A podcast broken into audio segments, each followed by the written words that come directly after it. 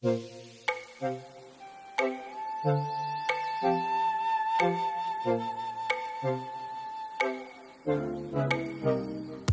就今天上市的时候听到陈瑞说，B 站确实是个有信仰的公司。大家其实可以感受到，B 站这个产品跟其他的产品有很大的不一样。但这种不一样，它其实是需要靠这个信仰去浇灌的，它需要你很多的坚持。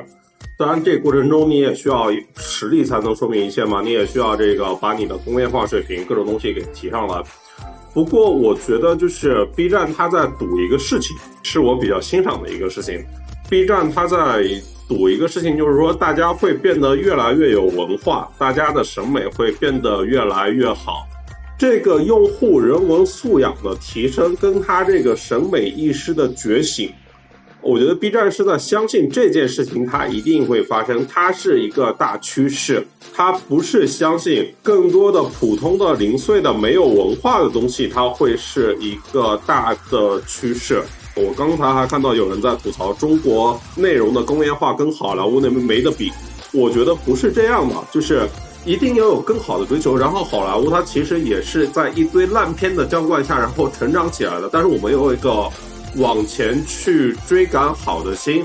所以如果从这个角度来说呢，B 站还是一个有很长远的路要走的公司，因为它是陪伴了一代人的成长。B 站已经走过了十年，可能阿里、腾讯还有二十年，当然很多问题都是长远的问题啊。对于当下来说。最重要的还是你要把内容做好，把社区做好，你这个产品和技术的基础设施要做好。但另外可能还有一个点，在这个过程中你会碰到竞争，然后你会碰到大的方向的变化。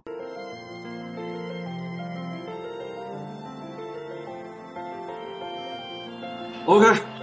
游戏先翻篇，然后除了游戏商业化这个，不是还有直播吗？还有广告吗？先聊直播吧，明浩。B 站的直播现在有什么样的变化？好像虚拟直播这一块起的非常大。传统意义上以打赏为主的这种直播，从整个行业状态来说，其实已经进入比较后期的阶段了。你看前两天快手发财报，它直播业务收入去年才涨了百分之五。嗯，这么高速发展一家公司的最最最核心的收入来源，一年一九年到二零年啊，涨了百分之五，我。对吧？就是那大盘也基本是这个样子，对吧？那但是反过来讲，B 站因为它首先之前的直播业务的基数比较低，然后第二要提到一个很重要的人就是王宇阳，对吧？因为 B 站在直播业务上之前很多无论是二级涨分析师还是行业人，大家会觉得没有核心的人来管。然后呢，有一段时间是瑞总自己在管直播业务，但是那肯定不行嘛，对吧？所以还是要找到人。然后我觉得找到一个非常好的人，就是王宇阳这个人。王宇阳就是原来大鹅的 CEO，对吧？然后在大鹅之前，他是 YY 的运营，就是直播行业门儿清。大鹅大概用了三年不到的时间做到游戏直播的 MCN 的不是第一就是第二吧，就是能力非常强，而且又很年轻。就是王宇阳才二十几岁，他他进过那个福布斯的那个三十安的三十的。但是大鹅为什么他没继继续做下去？是因为大鹅的在融资过程中出了太多的股份给战略方，因为到最后那轮的时候，他的控股方已经不是团队了，是盛大。那盛大跟腾讯关系又很近，腾讯来负责整合。所以宇阳就相当于把公司交给了就另外一个竞争对手。就我觉得瑞总在这件事情上对招人这件事情的认知跟理解还是很强的。他瞬间就把宇阳以及相当于大鹅三个创始人全部拉来接手整个的 B 站直播业务。接手之后就做了几件事情。第一就是内内挖，对吧？我先去跟我平台上已经有流量的这些头部 UP 主，无论是干什么的，我就谈直播的可能性、培运营。刚才金老师也讲过了。第二，跟 B 站上开已经开有业务或者哪怕没有业务的 MCN 去接触，看 B 站的合作可能。第三，再去找外面的更多的机会，就是这个策略。我们回头看是简单的，但是在当时当下，他以刚接手的一个状态来做这件事情，并且是空降的方式。我觉得宇阳以及他的团队，那从结果来看，就是你看过去这几个季度，呃，B 站的直播就放在那个增值业务，呃，那个那个收入变化是非常快的。然后还有一点核心，核心的就是就是 B 站的现有业务的就状态，就是说直播这件事情，就是打赏这件事情，其实已经非常成熟化的产品。跟运营的方式了，他把原有的东西拿过来用，同时做一些新的适合 B 站或者 B 站特有的东西。这个东西在现在来看，就是可能是虚拟主播。虚拟主播这件事情，就是或者是沿袭着 B 站当时收洛天依的虚拟偶像这件事情。我们就我个人，因为还在看这个行业，没办法。去年看了一段时间虚拟偶像这个方向。去年这个时候，可能头部的平台，比如说 YY、B 站，在虚拟类的主播，可能一个月就几百万的流水。今天大概已经加个零，就是这一年变化非常快。而且 B 站那个特殊的生态，无论是二次元、日本文化、纸片人，还是这些用户的习惯跟接受，嗯，比如说 B 站的用户可能没有那么愿意接受真正意义上的那些在今天这个时间点在 YY 在抖音、快手上那些好看的女孩子，可能他们不那么接受这件事情，但是一个纸片人他们很接受，所以它的转化率。用户的观看习惯、时长，而且这个东西只有在 B 站是最合适的。连 YY 其实在这件事情上看上去也没有办法跟 B 站产生竞争关系。已有的一些经验、跟资源、跟产品、运营可以复用，复用的同时保证了一个基，然后在这个基础上又找到了一个很适合在 B 站生态内的直播衍生的东西。所以从整体来看，当然它现在规模还是小，就是你想嘛，快手一年三百个亿嘛直播收入，对吧？比它还多个零，但是就是它增长很快，确实很快。然后它的转化，它的内部的这个用户的这个生命周期跟付费周期的这个关联，在直播线上作为承载，我觉得这个事情就是我早年写直播的时候，我写过观点，我说直播业务在今天已经被证明确实是非常适合做收入的，但是做收入的前提是你前端有足够大的漏斗，流量漏斗。那 B 站自己现在还不太需要外面的流量，它自己的流量转过来其实就够。那不像呃斗鱼、虎牙，你很简单，虎牙、爱奇艺、B 站是在差不多时间上市的。对吧？然后我们爱奇艺不提，我们和虎牙对吧？虎牙在上市的时候是二十几亿美金，B 站一样的巅峰涨，最近又跌回来，大概四十亿美金。那为什么是这样？虎牙一年也是一百一百亿的收入的，跟跟 B 站是一样的呀。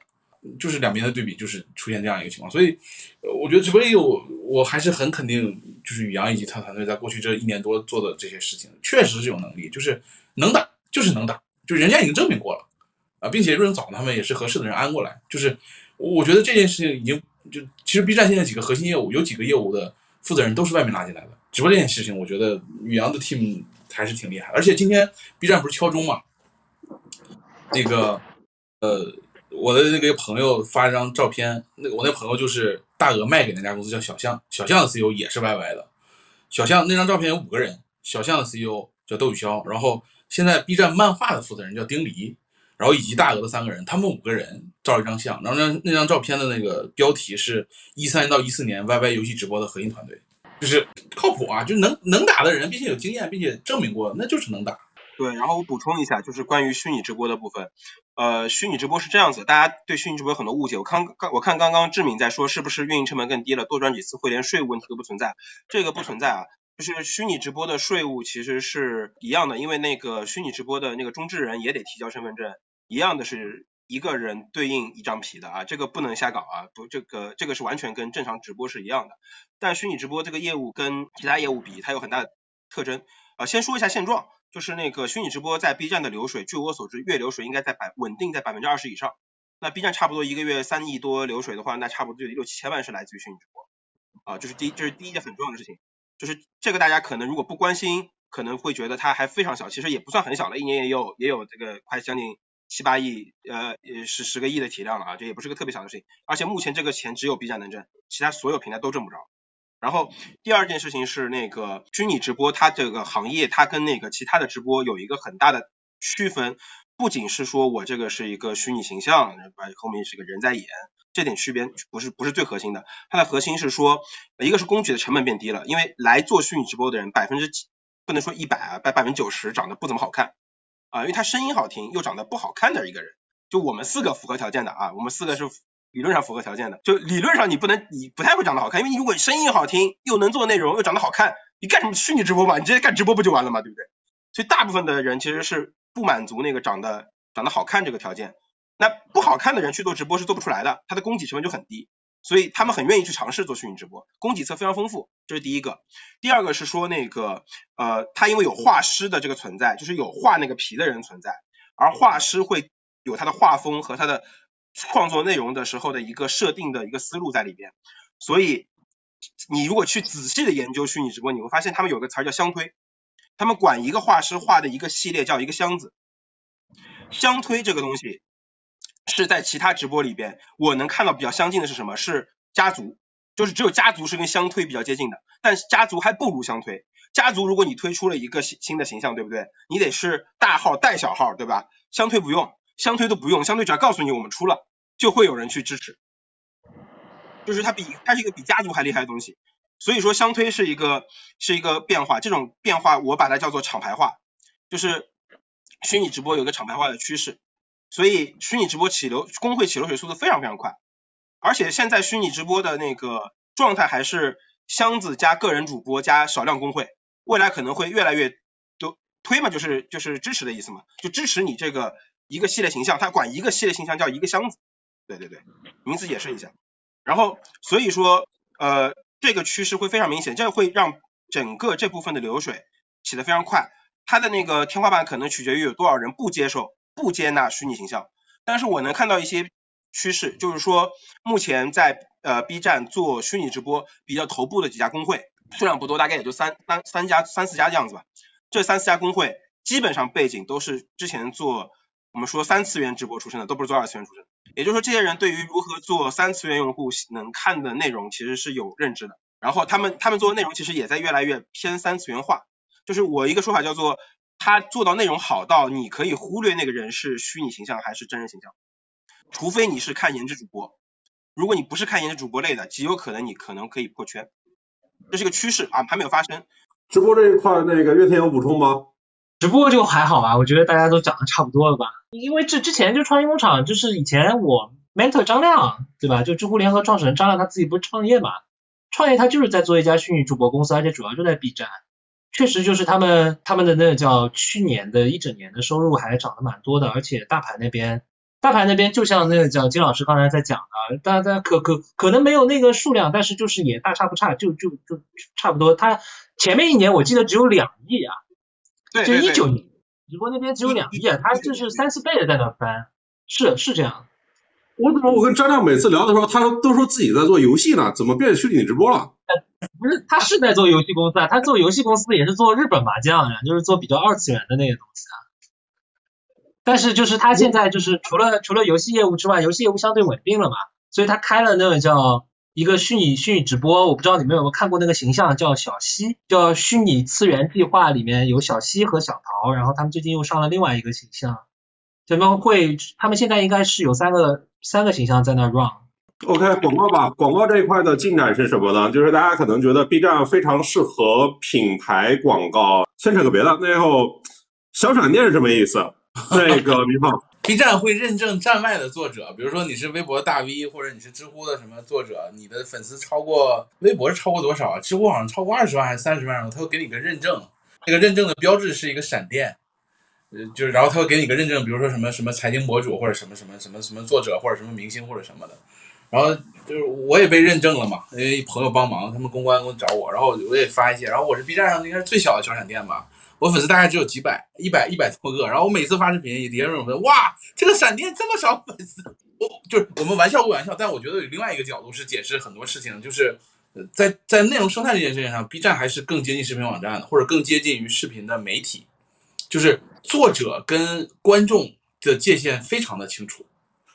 就是作者就是作者，观众就是观众。所以对于一个新人的而言，他他的作者的启启示是很难。我们再看另外一个数字，对吧？Q 四，呃，B 站的 UP 主是一百九十万嘛，对吧？两亿的 MAU 嘛，就是百分之一不到的内容生产者嘛。那这个比例也一样能看出来这个趋势嘛，就是作者就是作者，用户就是用户，这个这个这个这个这个区隔是非常大的。那在别的平台，比如快手是百分之二十六，对吧？知乎我觉得应该也比这个数字要高，所以在不同平台上，这个作者跟这个这个观众之间的这个界限，可能也代表着这个平台更像，比如更像媒体，还是更像社区。那今天的一个 UP 主他在 B 站怎么赚钱呢？以及这个 UP 主怎么去避免一个不断的会有新的 UP 主出来呢？对，后面一个问题应该是避免不了吧？你新新的 UP 主不断的出来，其实也是平台的诉求啊。对他肯定不希望对吧？一家独大，你到时候大逼你 KOL 绑架平台，这个是平台最讨厌看到的。也看那个上上面有多少新人嘛？大家也在聊嘛，就一些敲锣的时候，多少人是一四年之前的，有多少年一四年之后的？半佛是之后的，党妹肯定是之前的，何同学是之后的啊，但何同学没上毕导应该是之后的。他的那个收入就是靠花火啊，然后靠那个直播带货啊什么，呃，不他现在不叫直播带货，叫那个他们叫悬赏带货，悬赏导流到那个会员购，嗯。目前还是这个这个状态，但是去年我印象大概记得是五六月份的时候，我记得我当时看宇阳和那个大栋的朋友圈，他们俩搞了一次那个直播带货的尝尝试，啊，应该是在测试一些直播带货的东西。我看到当时那个带货的 UP 主是黑猫厨房，黑猫厨房也不算一个特别头部大号，大大概也就一两百万粉丝的样子吧那个时候。然后黑猫厨房带的是厨具，厨具。那个带货的成绩没有没有发，但是应该还是比较满意的，因为好像是第一个带货的那个测试嘛。B 站的那个大 V 抱团是从去年开始的，去年年初的时候有很多大 V 联合起来一块出视频，就他们自己也能感受到，就是好像他们应该开始抱团了。对，但是就是抱团的就具体有没有效果，我觉得你你如果跟平台拗着干，永远都不会有效果。你还是要想平台的诉求和平台的发展，你能不能跟上，这个是最重要，不是你主观说几个朋友大家相互拉起来导导流就能够起来一块出出视频，这个就能够抱团抱住的，没没这么重要。平台它自己要不断的扩张扩张，不是你几个抱团能够解决的。抖音不是做不了 B 站内容，首先抖音完全能做 B 站内容，而且抖音已经有了原原生的内容创作者，但是做的是 B 站的内容。就是怎么测试很简单，那个号在抖音原生起来，他把他的原生的内容直接转发到他的 B 站上去，就是相当于直接自己转转载过去嘛。转载过去之后量也很大，就你可以理解为他是做了 B 站和抖音的两两边的内容的公约数。OK 哥，聊聊回广告吧，就是广告这块好像那个收入涨得也挺快的。非常快。我呃我我统计了一下，我文章里有统计一下，就是 B 站去年二三四三个季度，二三四三个季度就是能够做到，其实全年吧能够做到那个季度增速是超过百分之三十的东西。啊、一个是那个广告的二三二三四三个季度都做到了百分之三十的增速，然后季度增速，然后那个不是年年不是年哦是季度啊，也就意味着那个斜率非常陡峭。然后那个电商是三四两个季度都做到了，而且电商更离谱，电商第一个三季度是百分之一百一一十一，然后四季度是百分之五十多，我记得百分之将近将近百分之六十，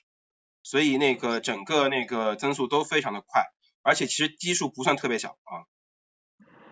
你你跟那个抖音肯定没法比，但是整个基数其实不小，而且呃总体上来说，它这个只是一个叫做结果，这个结果叫做是一个好的结果，但是导致结果的原因并不是一个偶发性因素，因为它它是连续三个季度的涨，那就是九个月的涨，对吧？这肯定不是一个偶发性因素，实际上是因为那个表扬另外一位同学张振栋大栋，大栋到了 B 站以后也是买进去的嘛，就是也是也是也是空降兵，B 站用空降兵用的非常好，大栋去了之后，那个基本上把整个呃花火和那个起飞两套系统做起来了，就是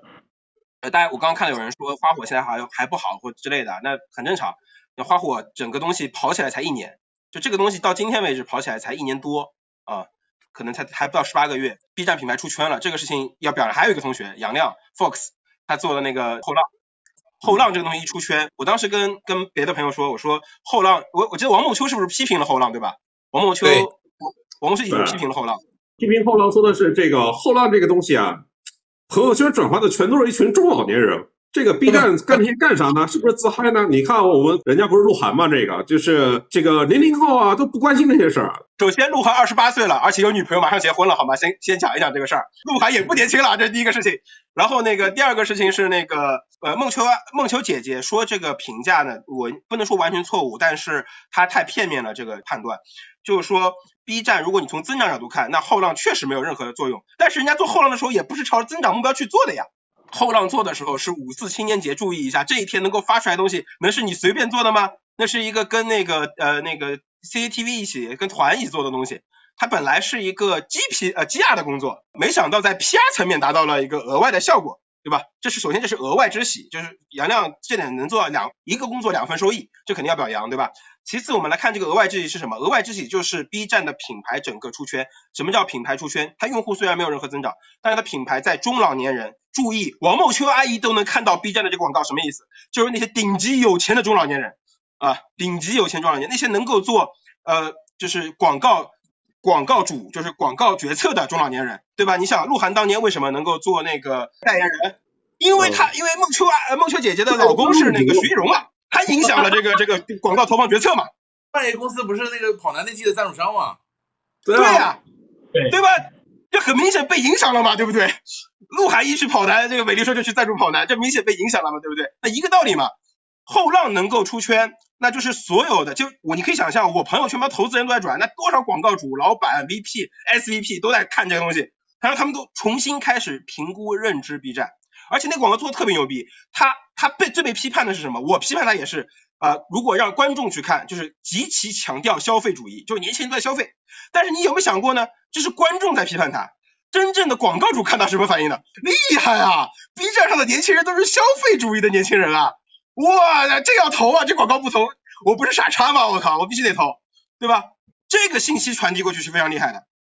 这个信息传递过去非常厉害。当时我记得五月十一号我去找 Fox 玩的时候，我跟他说这个事儿，然后 Fox 对我诡异的神秘一笑，说：“你安之，我没有想好，一开始就想这么干了。”就意思就是说我一开始想着这事儿，我要我要往这方向去搞了。他本身因为因为 Fox 以前是那个优酷的嘛，他也一在优酷以前一直负责市场，他本来就是一个甲方，所以他手里有巨多的那个同样甲方的那个客户资源，他完全不说他把这些转成所谓的销销售效果，至少配合了整个广告销售的前期的一个印象。整个私单率我可以透露一下，就是 B 站目前的私单率，在做在大动道之前，应该是在五成到六成左右的私单率，就是在大概将近有。一半以上的这个 UP 主是接私单的，完全不走 B 站平台。大动到了以后，目前私单率，据我所知啊，这个消息不准不一定准确啊，不能不能完全做参考，但据我所知，应该不足百分之五了。啊，就一年的时间里边，把整个 B 站的私单问题基本解决掉了，而且这已经形成了新的一套体系，新的一套规则，而且它有大量的新的 MCN，MCN 是不会去做私单的，也就是说，这件事情基本上已经被他搞定了。就之前我们认为很难的一件事情，就是让 B 站的 UP 主，因为 B 站的 UP 主跟那个呃，比如说抖音的不一样，抖音的那些广告它是不需要接触广告主的，就我就拿那个命令我做，我不需要跟广告主接触的。但是 B 站的 UP 主是需要跟广告主接触的，在这样的条件下，居然还能做到私单率百分之五以下，我觉得非常厉害。刚才有位同学聊啊，就为什么后浪能够出圈，然后快手的品牌好像就不够那么出圈？其实跟现在这个品牌广告的投放，它也有一定的关联。其实这个社区啊，或者说这种文化产品，它到说到底还是是要看你是否能够形成一个强势的文化。文化这个事情肯定都是从上往下打，它更舒服一点，对吧？就是说，可能我们一段时间内会流行什么神曲，但到最后，大家审美的基准点还可能是要落到周杰伦，是要落到。其实我觉得凤凰传奇也挺好的，这个事情，它不会就是真的只是口水歌。口水歌它这么流行，它是因为被这些抖音这种它不断在它不断的侵蚀你。但到最后，我们看广告主他真正能够认的东西，还是那些更有品牌、更有格调，然后你在文化上更强势，而且关键还跟一个点有关系，就是 B 站的用户经过这么多年的成长，就是已经是中国互联网上最有话语权的一波用户了呀。不光有话语权，还有钱。然后我还看了腾讯的一个零零后什么研究，说零零零后的存款是九五后还是九零后的三倍，啊，零零后更有钱。虽然人稍微少一点但是确实是变得有钱。虽然在集中嘛。对。哎，你们有没有看到这个 B 站的那个口径有些改变？我们还有这个电商还没得讲啊，待会儿待会儿讲个电商。然后我记得是那个瑞总当时说有三个核心指标证明我们是一家一流的一线的互联网公司，一百亿美金的市值，一亿的 DAU，对应三亿的 MAU 啊，然后两百亿元的收入，啊，两百亿人民币的收入，当然百亿美金那个去年就是刷一下就是特别快的超过了，还有剩下两个问题啊，我就当时在想啊，三亿的 MAU。这基本就是九五后的总和了呀，因为本人当时做的一个九五后社区嘛，当时写 VP 的时候也得去讲这个故事啊。这个九五后人到底有多少？很多啊，这个。但到后来发现，这个可能是八零到九二、九三这一波超过了后面的所有，你知道吗？对，就是就是他可能跟后面的所有的人加起来是一样的，就是其实人口最多的还是八零后。然后我们看到了一件事情，B 站好像是从上一个季度，就是把这个 Generate 它的定义从九五后调到了八五后，就是一代人。就我们这四个人现在已经都是 B 站的核心目标用户了。真相了呀，是啊，大家都在用 B 站，我们也天天贡献 DAU，还还给钱呢，对吧？对，其实其实从年龄层上来说，那个准确的说法是八七到九二一代，这八七年到九二年这五年正好是中国人口出生高峰。然后，所以八五的如果不容易的话，那至少那个九九零到九二的那一代如果搞定也行。因为那个其实徐艺是八九年，他跟我基本上同龄人嘛，呃，跟乱总你也是嘛。然后所以你可以想象，那个徐艺之所以会在那个时候去搞，就是因为那个普遍的八五后，尤其是江浙沪，然后广州对这边就沿海城市的八五后有需求。所以我我整体测算的时候不是说我我说我算了一个比较怎么说偏悲观的算法嘛，就是说。它现在增我我认为它现在增速虽然进入了下行的拐点，但是即便平均每年降八个百分点，它到二零二三年就能完成目标。一亿 DAU 的目标不是三亿 MA 呃不是三亿 MAU，如果是按照目前的日月比的话，大概可以完成将近四亿 MAU 的目标。我说我说件事情啊，那个其实其实我最近一直在想广告这件事情，其实还是不太好。虽然就是多年中国的互联网、移动互联网都建立在广告模型上面，但是广告模型有一些内生的问题。就比如说你说 Facebook 和 Google 对吧，在美国面临隐私的诉讼对吧？然后用户有有意见，政府要去监管他们，不能做很多基于用户的数据的推荐对吧？包括现在硅谷那边有一堆人想要做 Web 三点零嘛，Web 三点零就说每一个用户他自己还是能够 keep 用户数据，如果他真的要给出去的话，这个网站拿他用户数据赚的钱，其实应该分给他的。然后包括你看美国 Netflix 和中国爱奇艺的对比的话，爱奇艺自己内部也是知道说广告这个东西，如果真的要做成奈飞的话，其实广告这个东西可能就不能是现在这样七强状态，对吧？一百五十亿的广告，一百五十亿的会员，可能最后最后都要变成会员，所以可能大家都会因为有广告这个东西，就导致。就是互联网的产品去做的时候啊，包括刚才讲的那个社区的问题。你说西瓜，西瓜做那个，比如说他拉流量做 UP 主挖过来，然后他一些文化氛围没有办法做起来的原因，很有可能就是因为他要卖广告，对吧？那在广告流量层面他考虑的话，可能跟做文化氛围就本身是相冲突的，他就是做不起来。所以可能广告这个模型本来就有问题。所以就是，其实大家应该想一想，如何如何摆脱就是互联网只是卖流量这件事情，对吧？你真的如果能够提供服务，是不是消费者真的愿意为你的服务和内容付钱，对吧？游戏其实对吧？游戏就从来不卖广告了，游戏好内容，你为了这个内容就付钱了吧？你又不是收到一个实际的什么样的东西。但我讲一点啊，B 站目前的广告还不是完全效果广告，它其实目前是品牌广告为主，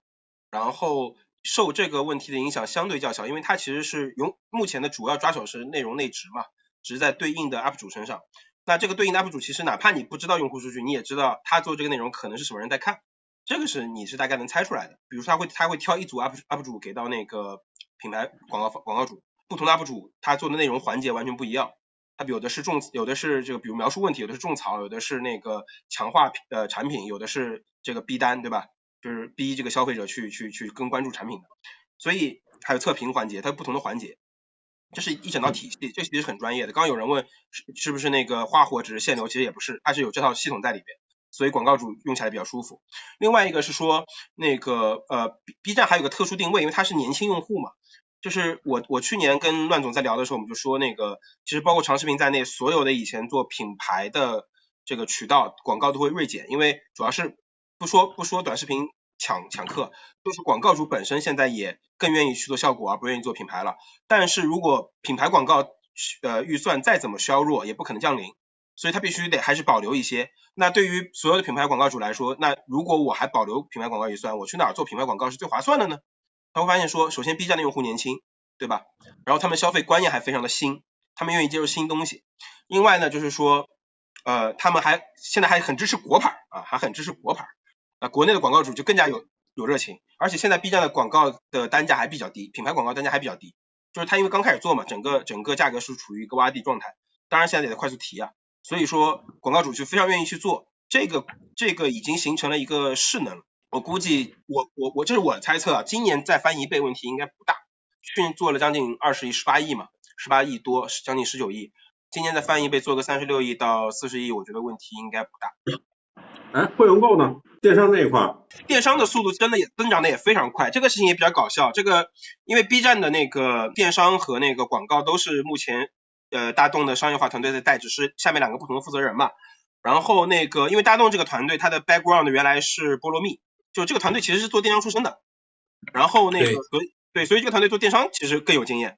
然后大众过去的时候是不是说挖他一个人，是整个。Team 整个打包过去的，会员购这边大众打通的最最打呃能把这个事情拉起来的最核心原因是它打打通了整个内生流量的循环体系。就是说以前会员购你如果要去买东西，其实完全是消费者呃自发的一个说，我今天想买玩具，我今天想买手办，我今天想买一个什么周边，然后我在 tab 三的这个位置我进到会员购，这个行为其实是一个完全自发的，然后流量上没有任何引导和和控制和循环的。但是呃，大众团队到了之后就做了几件事儿，第一个是说他们做了很多的引导活动，我我在我的文章里有加了一张图是双十一的。其实这个活动九月份九月份到十月份，然后十月份到十一月份，然后十二月份都做了，每一季都做了一个带货的这么一个，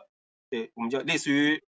促销活动吧，类似于大促。做了一个促销活动，然后促销活动同时呢，这样子你不就是促进消费者去购买吗？那促进消费者购买的时候呢，他又告诉你说让把那个呃商品链接呃悬赏悬挂在那个 UP 主那边，对，然后悬赏悬挂在 UP 主那边，对，这位朋友说推荐会员购超级多啊，这边可以讲一下那个，这是他的一个一个入口，但是有更多的入口是走那个他们未来的入口会走那个 UP 主的悬赏这边会越来越多，呃，我看到的一个数据是说 UP 主参与到悬赏。的这个 UP 主当人数大概翻了有将近三倍，然后三倍多，然后那个悬赏的订单数大概也翻了三倍，同比翻同比翻的，所以你去看它的整个呃三四季度的电商收入，就是完全是因为这个原因被拉了起来。而但他们做电商有一个挑战，就是他们目前内部的电商的业务方向其实不太明确，因为你目前还是做会员购嘛，那会员购其实说说到底是 B 站的周边嘛，或者 B 站相关的呃二次元或者是亚文化的一些周边。那卖的东西还是很很狭窄很 niche，就是就是那些玩具啊周边的东西。如果你为了想把电商做大，你肯定还要扩品类。那扩品类的话，就像就发生几个问题，就是说第一个是说你要卖呃你要你要在接什么供应链对吧？你是接比如有赞是一种思路，接第三方供应链，但是我不不外跳这是一个思路。还是说我外跳我去淘宝，那这样我 SKU 肯定最多，服务肯定最好，品牌货最多，但是我的流量就外跳了。对吧？还是说第三种，我 B 站就跟那个抖音和快手一样，我就自己干，我就干自己干自己小店，对吧？然后我干那个会呃，我干那个什么好物推荐，这是三个完全不同的思路。然后我看他们目前应该也要没有决定，因为目前电商还在特别早期，到后面要布局这个的这个这个阶段应该还远远没有到，所以我估计电商的增速今年呃还会比较高，但是很快就会遇到一个瓶颈，就是呃有受那个 SBO 影响。很快可能会遇到个瓶颈，就是出不了这个会员购会员购的那个品类影响。微信公号里面的头部的生态团队，今天是否应该去做 B 站？因为他们可能做了一个阶段之后，反馈不是特别好。中午的时候，我还在跟三十六氪他们也在聊这个问题。三十六氪在 B 站其实做的非常好，半年时间做到了六十万粉丝，在科技这个垂类里面算是做的很好的了。但它就是你像视频的投入肯定是要比这个图文的投入要高很多嘛。写文章一个人就可以都解决了，但是视频的话还需要一个团队，然后持续的来做，成本高，同时呢这个收益呢又是另外一个问题。就比如说啊，像网易游戏这样的品牌主，他其实是不太有办法去直接向三十六氪主站去投放广告的，所以视频呢。它可能是一个比较好的一个承接，但这个时候呢，就是需要大家做好更好的做好服务嘛，呃，然后视频它的确操作的那个难度更更大一点。我说从图文转过来，然后再想去接视频的这一块商业化输入的话，目前来看最好的是人家半佛脑式，对吧？其他的都还在一个过程中，但视频化它肯定是一个大的趋势啊，因为这个问题。我们也在探索，对，你看这里还有几个这个明浩做了视频没露脸，这个呃金叶晨只在这个直播间里面出现，然后和播客里面出现。岳天老师，你做视频了吗？我怎么看你视频号都没开呢？就是一个视频号啊，只不过这个视频没有什么传播。去年尝试做的，对视视频这个东西，就是因为因为那个时候就是。大概就在二零年初的时候，我觉得说其实已经太多的内容都通过视频传播了。就是我那个时候觉得，我好像光在那个叫写长文啊，在发在知乎专栏上面，好像这个传播力度有点问题。所以我们当时就试了一下，就是做视频。但是我们发现做视频是必须要工业化的，就是它必须要形成一个流水线，就是那一个配合很好的团队，对吧？一一你你前面可能做文字，然后他们迅速的能够把它。改成视频流流水线，然后以比较高标准的审美也能够发出去，才能在现代就市场上面得到关注。视频的质量的提升非常非常快啊！我觉得原来我们还大家可以什么对着对着屏幕，然后讲比较简单的东西，然后画面也比较简陋，灯光也不需要特别考究，对吧？也不要什么剪辑。但现在不行了呀，现在对吧？你做哪一个内容不要稍微精品一点？所以你某种程度上一个视频号，一个 B 站的号背后肯定是一个就协作很好的团队。庄老师怎么看呢？古典自媒体啊，我举个例子啊，我有个朋友原来他是做 FA 的，然后后来去做了这个区块链，挣了钱之后，以梦想回到做视频的领域。他做了，他在 B 站上做，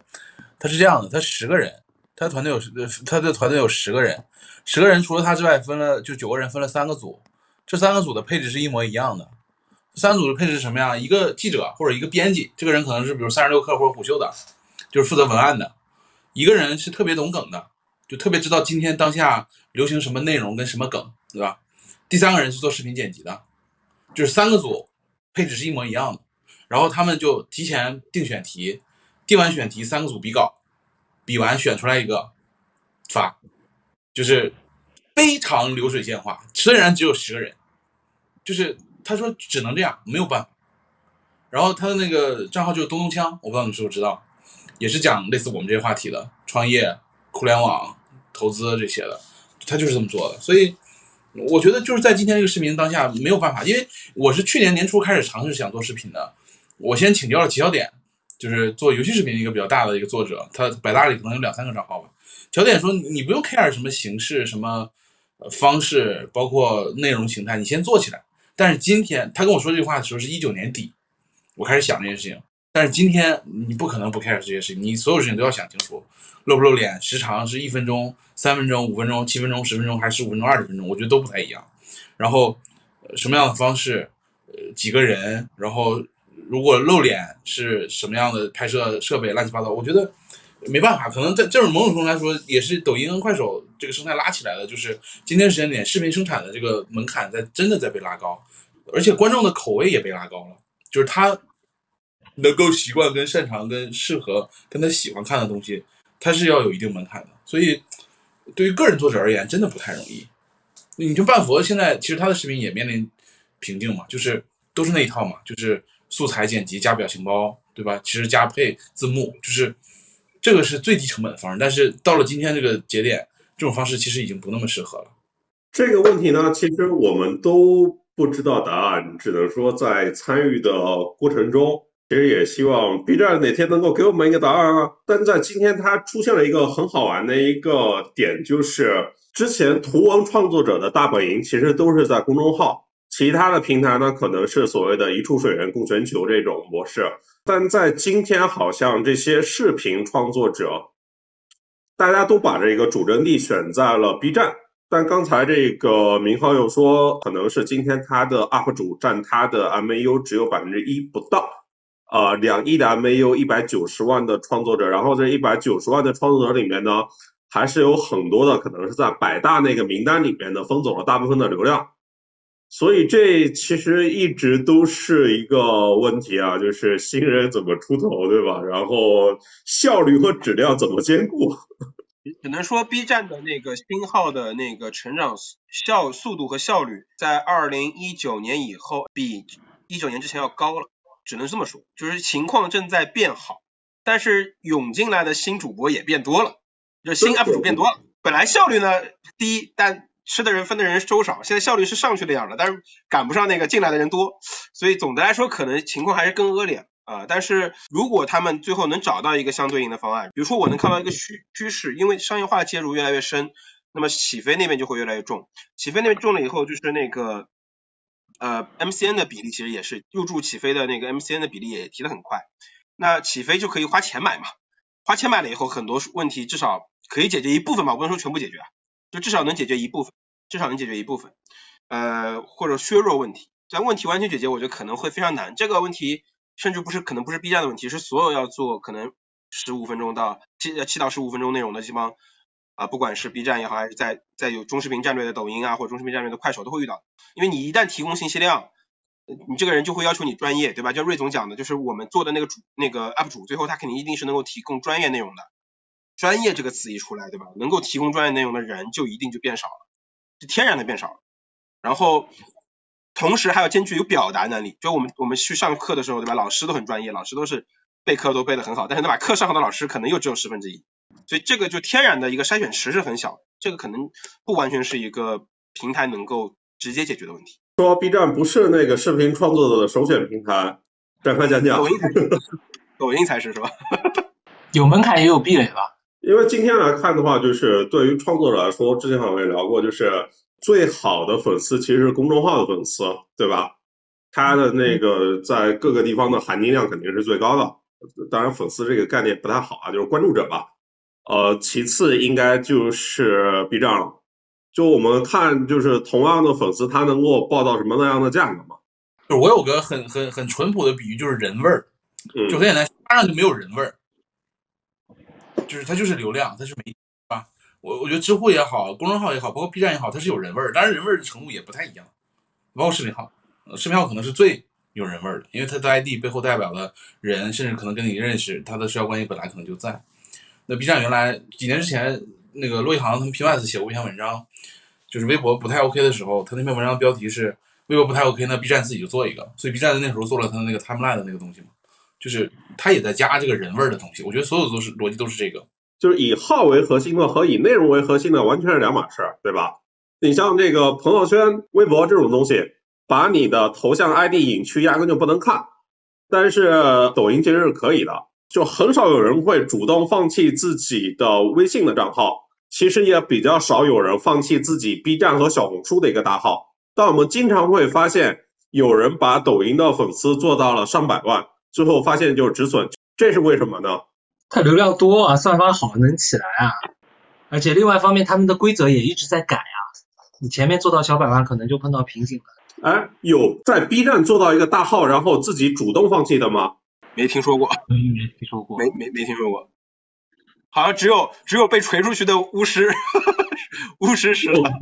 那那种我也不在讨论范围之内。这个有有就是有信誓旦旦是的，信誓旦旦是基本上快放弃那个 B 站阵地了，就是也是被锤，就除了被锤的以外，好像没有。B 站过去一年就是哪块业务它算是呃获得了一个高速的增长，然后有哪些团队、哪些同学起来了？因为在我们大家的印象里面，B 站还是一个非常佛系的公司，尽管对好内容有信仰，但这个用爱发电是写在基因里的啊。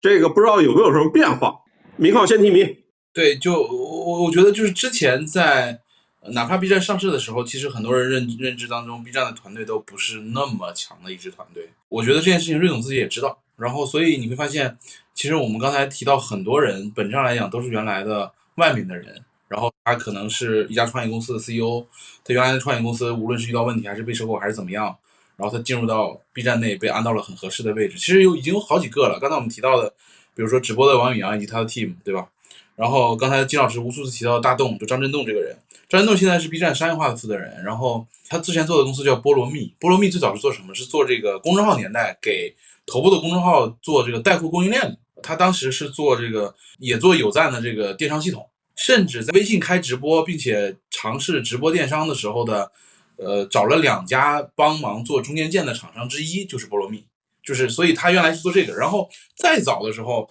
大洞是在我们当年入行一零一一年那个时候做了最早的中国的移动上的就移动互联网的网盟，叫悠悠村，这公司卖给了百度，然后他在百度待了几年，做了菠萝蜜。所以，呃，大洞这个人在移动互联网、在广告、在品牌、在呃内容生态、电商组建这领域都干过，而且都还做的可以。当然是因为他那个公司，呃。就是在做的时候，可能已经是公众号的尾期，公众号的年代过了之后，他想转型做视频直播跟导购，可能没有那么 OK，所以最后加入 B 站，我觉得很合理，对吧？这是一个。然后比如说，呃，负责比如说电竞业务的悠悠，呃，悠悠呢是这个原来战旗的 CEO，在整个电竞生态里面，电电直播是平台方最业务最复杂、设计链条最多、管的人最多的一个业务形态，对吧？悠悠毕竟做过战旗的老大，他现在管 B 站电竞业务，B 站现在电竞业务是不涉及平台业务的，因为平台业务在 B 站主站。他只需要管的内容、俱乐部赛事跟外延的这些合作，我我觉得对于优来讲非常简单的事情。所以你看 B 站电竞，虽然 B 站电竞比如哔哩哔哩的俱乐部的成绩很不是特别好啊，不能说很烂，不是特别好，但你看 B 站电竞的商业化是所有中国电竞俱乐部里最好的，第一个卖出了冠名。你想嘛，它都叫 B 站，就是 BLG，它叫 BLG 嘛，就是哔哩哔哩电竞，它可以在哔哩哔哩电竞前面再卖出一个冠名，叫平安银行哔哩哔哩电竞。最近又跟什么名爵，就是在商业化这个事情上，就是你永远知道这是正规公司出来的正规人在干一件公司化的事情，而不是那些草台班子的作坊在做些事情。所以从这个角度来讲，我觉得瑞总在人的这个选拔跟把这些外面市面上不错的人安到自己的很多业务的负责人这个角度上来说，呃，其实已经做了非常多的努力了。就是他非常知道大概是什么样的人应该适合做什么样的东西，而且他已经做过多次的类似空降，因为空降会涉及到管理跟内部的处理这些事情，这不是第一天开始做，他就是空降的，对吧？瑞总就是空降的，然后又空降了很多，就是当年原来金山系、猎豹系、腾讯很多做很多次这个问题的，所以在这件事情上，我我觉得瑞总的很多工作还是非常值得肯定的。对，呃，补充一下，那个明浩刚刚说那个平安银行哔哩哔哩这个电竞战队这个事情，这个要就是夸奖一下 B 站的品牌是做的最好的，就是呃，当然有很多原因啊，不完全是人的因素，就是有有有用户的特性，对吧？本身平台的特性导致的，但是那个人的因因素也很大，因为那个负责 B 站市场的是那个 Fox 杨亮，呃，他知名被大家广知的广泛所知的是后浪，但他其实在这之前更有名的可能是前年的跨晚，就可能可能很少有人知道他是前年跨晚的操盘手，前年的非常的惊艳。然后呃有一个八卦也是说那个杨亮好像在内部现在因为那个前年的那个跨晚做的比较好，各方面因素对内容也比较懂，然后现在有开始在负责 B 站的那个自制的综艺这一块。最后聊聊这个怎么增长，怎么破圈嘛？这个过程中要注意什么事情？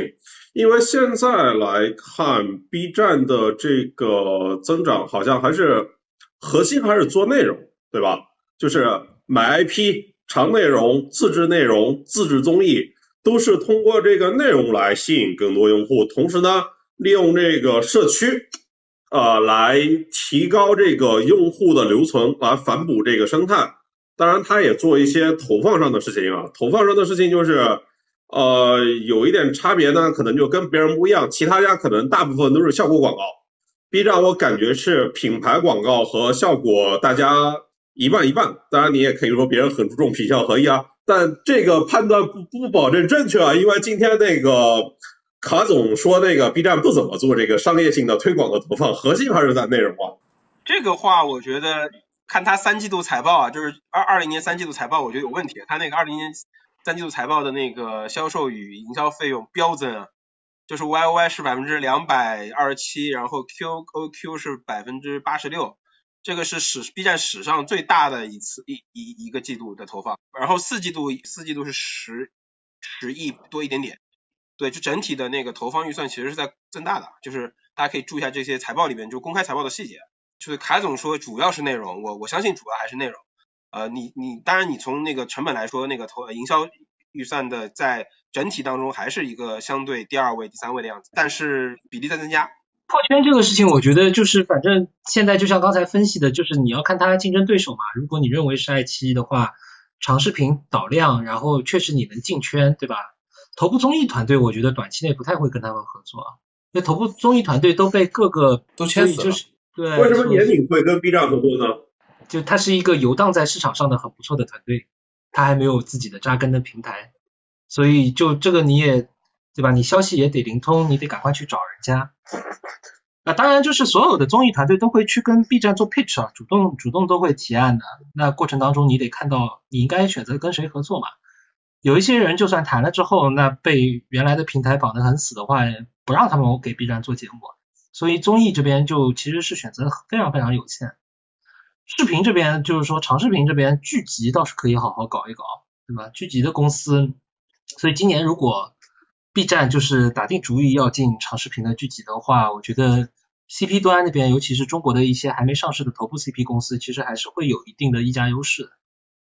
它都是中国的那个叫电视剧的这个 CP 公司，都是打开门做生意的嘛，对吧？以前也是优酷、爱奇艺。腾讯都可以卖的，然后他也没有说谁跟谁绑定，你不买我，我自己头部我卖别人，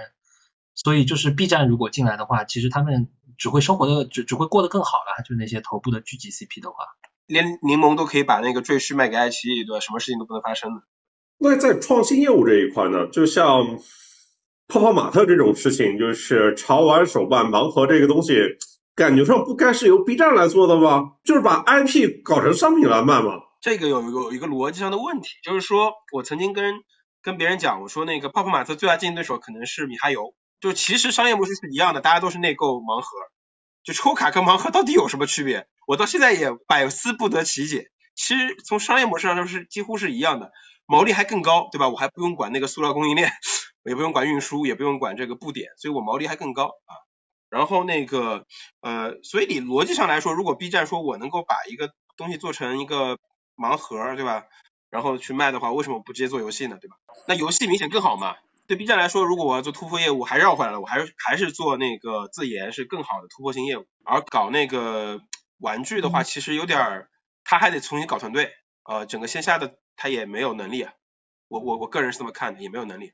跟日本的那个最大的那个线下连锁叫什么？想合作搞的，但后来不了了之了。对，我觉得他们在这块还是确实业务线有长短嘛，就是这个这个离他的业务整个也离得远的距离有点过远了，我感觉。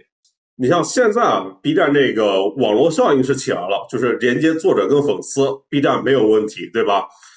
那粉丝和粉丝之间怎么来连接呢？怎么构建这个多边的网络效应呢？这个如果你媒介只是视频的话。那粉丝的话只能通过 UP 主这个评论区来交流啊，这样的话粉丝跟粉丝的话，最后只能跑到微信群里面去啊。月天，你说这事应该怎么办呢？他肯定要做 I Am 嘛，对对吧？你你你不做个像微信或者 QQ 一样的，你就得做个 Discord。Discord 他们一直在投资部的人也一直在找啊，中国的 Discord 到底是谁？对我觉得我觉得刚才讲到的 Metaverse 是另外一个方向，因为就是你如果看美国的那个叫社交网络的发展的话。就是美国的社交网络非常成熟嘛，对吧？那个不管是 Facebook、Twitter、Reddit 还是 Discord，哪怕是最新的 Clubhouse，就他们在社交社 social network 层面的产品都是设计的非常优秀的，而且它就是受监管的这个就没没有这么厉害，所以他们就 social network is weapon，就是在美国的话，Facebook 和 Twitter 都选出两届美国总统了，所以 Reddit 对吧？Reddit 可以打爆两只老牌对冲基金，social network 在美国的能量是很大的。中国这边因为是碰到了监管，但是不意味着说美国的产品形态在中国就没有空间、没有市场。然后每一代每一代出新的的时候，其实都是一个潜在的迭代的可能性。你看 Clubhouse 出来之后，Twitter 也特别害怕的做了一个 Spaces，对吧？然后感觉啊可以相融，所以就是也不是说我们现在就用微信，微信就是牢不可摧的。你要看，对吧？Social Network 都是从一个小的地方它逐步长开来，因为网络效应它它壁垒很强嘛。然后我觉得 B 站就还没到时候吧，不是，这事还有个问题，他做腾讯能放过他吗？太久都没做了。作为 B 站第二大股东，腾讯能放过他吗？腾讯嘛，就哎呀，其实想想明白就把 B 站买了。腾讯劳力棒。对，不如索性展现出能做的实力，把它卖掉。我我们今天谈论 B 站对吧？我们内心早已经认知它是一家。无论是三百亿、四百亿还是五百亿美金的公司，它已经是这个地位了，对吧？但其实，对吧？我们回头去想，一年半之前，瑞总还在提能不能到一百亿美金，对吧？那那我们很多问题，其实对于一家，如果他今天是他是这样的状态，其实我们很多的担心、很多的困扰，对他的这些顾虑之类的，可能就没有那么严重。对，就是他的状态其实就是他他享受到了一些红利，然后长到了足够大的情况下，他确实，呃，他自身业务也好，团队也好。竞争也好，因为它相当于站在了一个新的门前面，里面都是大家伙，而且比它大很多。那它的竞争压力跟战略的选择就变得就就拉到一个新的台阶上了。当然，我觉得这是挑战，对吧？优秀的跟牛逼的团创始人跟团队就是去解决这些问题的。那我们就看着这件事情如何演进就好了。对，刚刚有一个朋友提到说是横向交叉增长，这个我也特别同意。我今天中午不是在那个 B 站那个上市晚呃上市结束以后，他们不是一起吃饭嘛？然后我就跟 B 站的朋友说，我说这个 B 站的有一个差异化战略可以这么搞，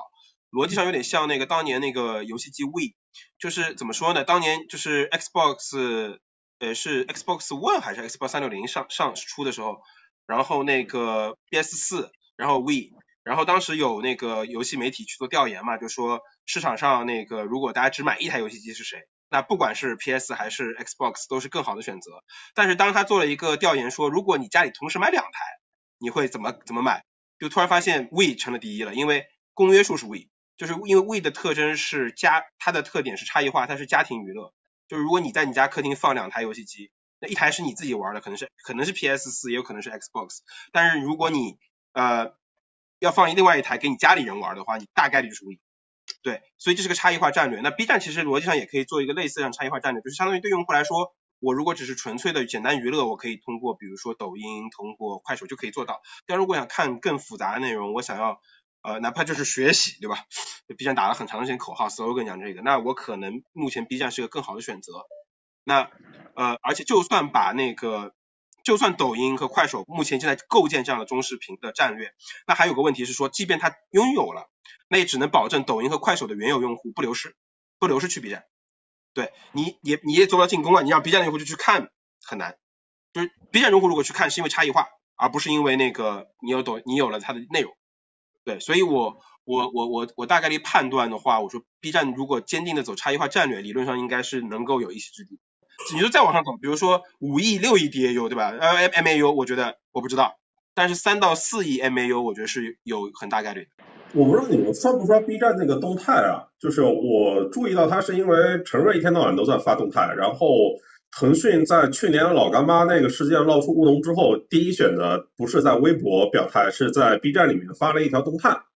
对，呃，动态这个事情呢，而且动态里面现在又做了一个类似于超话嘛，类似于 BBS 的东西。对对对对对对。这个事情它目标是什么呢？就是说，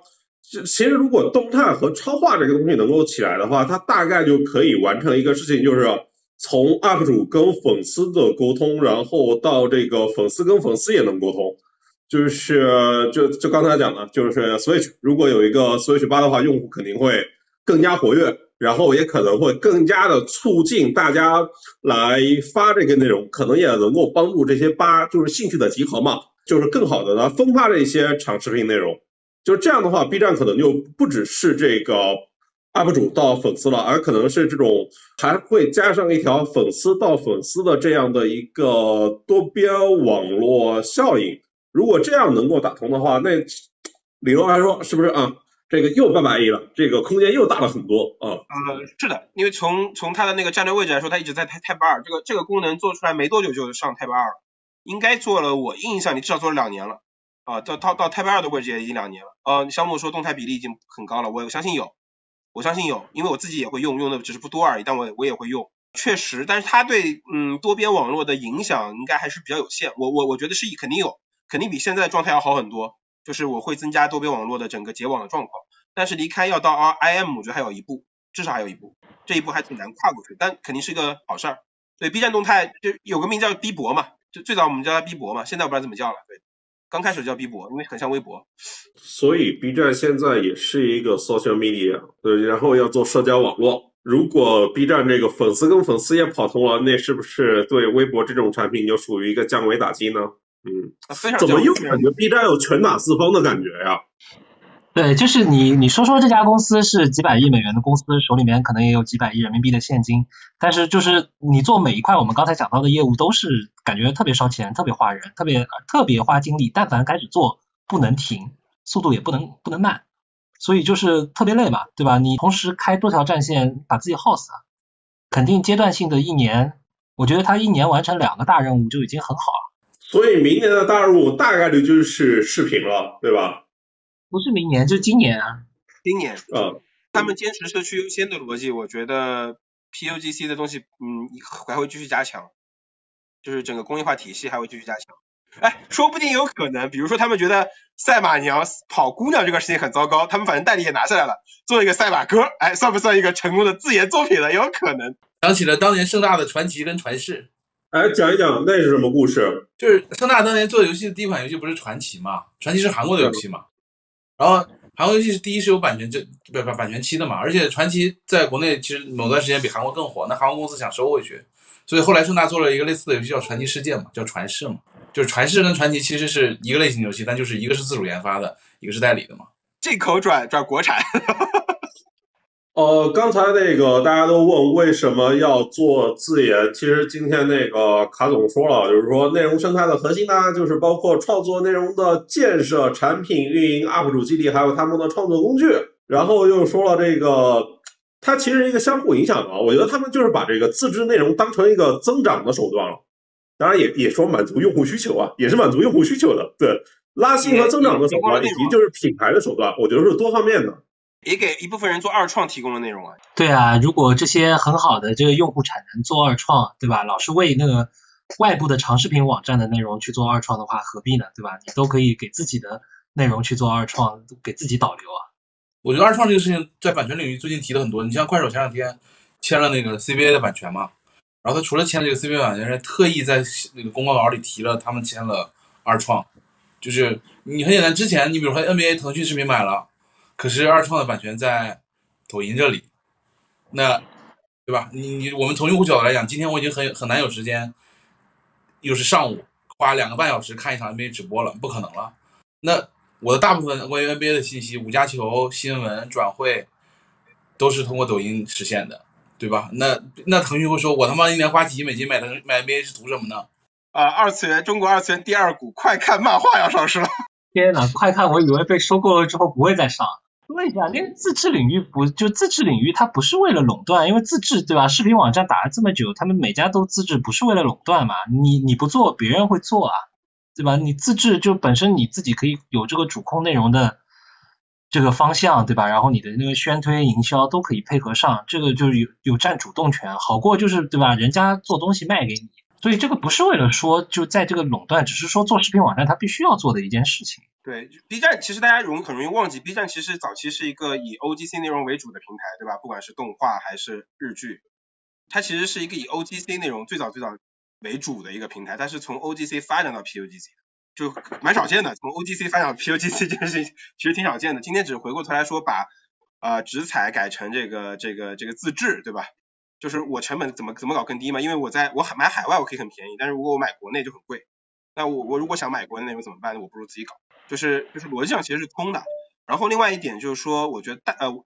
我表达的态度，我个人也很不喜欢 B 站去搞 ODC 这个事儿。我觉得 ODC 这个事儿呢，肯定是烧钱的、效率低的、不好的。但是从从 B 站的战略线上来说，去做这件事儿没有比至少比爱奇艺啊，就都就就就是 U 爱呃 U 爱腾三家去做的，其实是要更好的。就是首先它的那个自制的那个采购呃采购量是很灵活的，没有没有那么死，因为它毕竟 PUG 增生态非常的非常的发达，而且呃番剧和那个海外采的日剧，它有一个基本的基本盘在那边，我不用大量的去采购这个好的坏的对吧？采购一堆，我只要挑我觉得能够打出差异化、有头部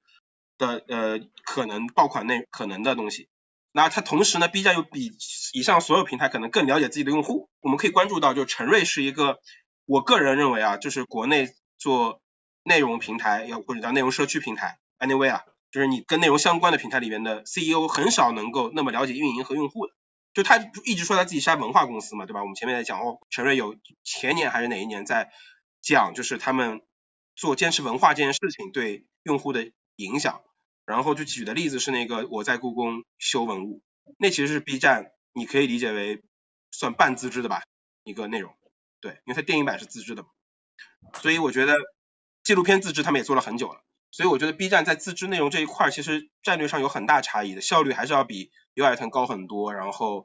呃策略上更灵活，就是稍微好一些吧，嗯。刚才有人提到优酷，然后优酷它 PUGC 的创作者生态，它其实没有真的做起来，然后呢？后来，当到大家去买剧的时候，大剧那个时代，它又出现那个被阿里收购之后，它又没有可能因为贪腐啊各种的问题，就是是在大家疯狂买剧那两年，他又没及时跟上，然后迅速的就是就不知道阿里大鱼在行业里面干什么了。啊，评书说米哈游如果做成一个十亿人社区，这个问题不要问对 B 站有什么影响，这个问题先问对张小龙有什么影响，好吧？谢谢。对，就是我觉得米米哈游在这条道路上面，其实他们自己面临选择，对吧？他们继续是做一家游戏公司呢，还是他开始要变成一家类平台化，对吧？也不是社交网络公司，就是我们前面说的那 Metaverse 公司，他自己要面临一个选择。Metaverse 有有有有 social 化的，也有也有 com 呃 community 化的，对。对，我觉得米米哈游要要要讨论米哈游的这个问题的话，他们自己内部的战略选择先要讨论清楚。我觉得他们现在有点飘，钱有点多，当然我觉得他们有资格飘，但是主要还是钱太多。记，我记得刚才看到前面有一个说什么自制便宜，自制不便宜哦。对，自制的意思只是说我的我在很上游参与到出品嘛，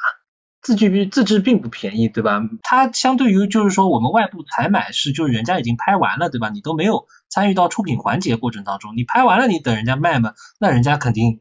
他自己都能能力说不问平台要钱，自己拍完，然后如果恰好你又碰到个头部 CP，那你就只有供钱的份了，你这个没办法了。所以现在视频网站都不往这边走，做自制战略的目标是不要被别人漫天要价呀。像赘婿啊、山河令啊，都挺适合 B 站的内容，对吧？他现在就搞不定。啊，金成，你先聊一下这个 TapTap，就是游戏和电影它有什么不一样？为什么就是它能够搞成一个游戏社区？然后明浩补充一下，这个 B 站不也老早要搞一个类似的游戏社区了吗？进展怎么样？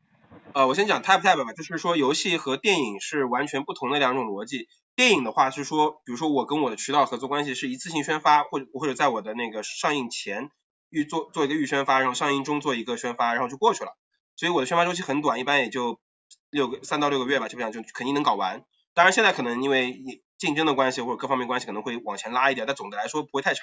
然后游戏的话其实完全不同，因为游戏是一个持，尤其是联机的游戏，它是一个持续性提供内容的一个过程。像目前那个国内的很多厂商做的游戏，它生命周期能做到五年以上的，那我的这个每个季度或者是每个月都要更新新的内容。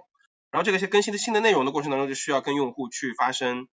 呃互动，去去包括说收集信息，包括说这个让用户让让用户去传播。那这个过程当中，我就会需要一个稳定的管道，然后不停的生产内容去跟用户连接。那这个时候我往往理论上我就需要一个社区，这个社区要么是我自己的，要么是第三方的。但自己做社区对游戏公司来说有点难度，就至少目前为止做游戏 CP 的人能做好社区的人比较少。然后所以说那个就会搞出一个更像社区的东西，就大家大家对它有依赖。我觉得就是 TapTap 来自于 VCD 嘛，就是一群互联网老炮，尤其原来是做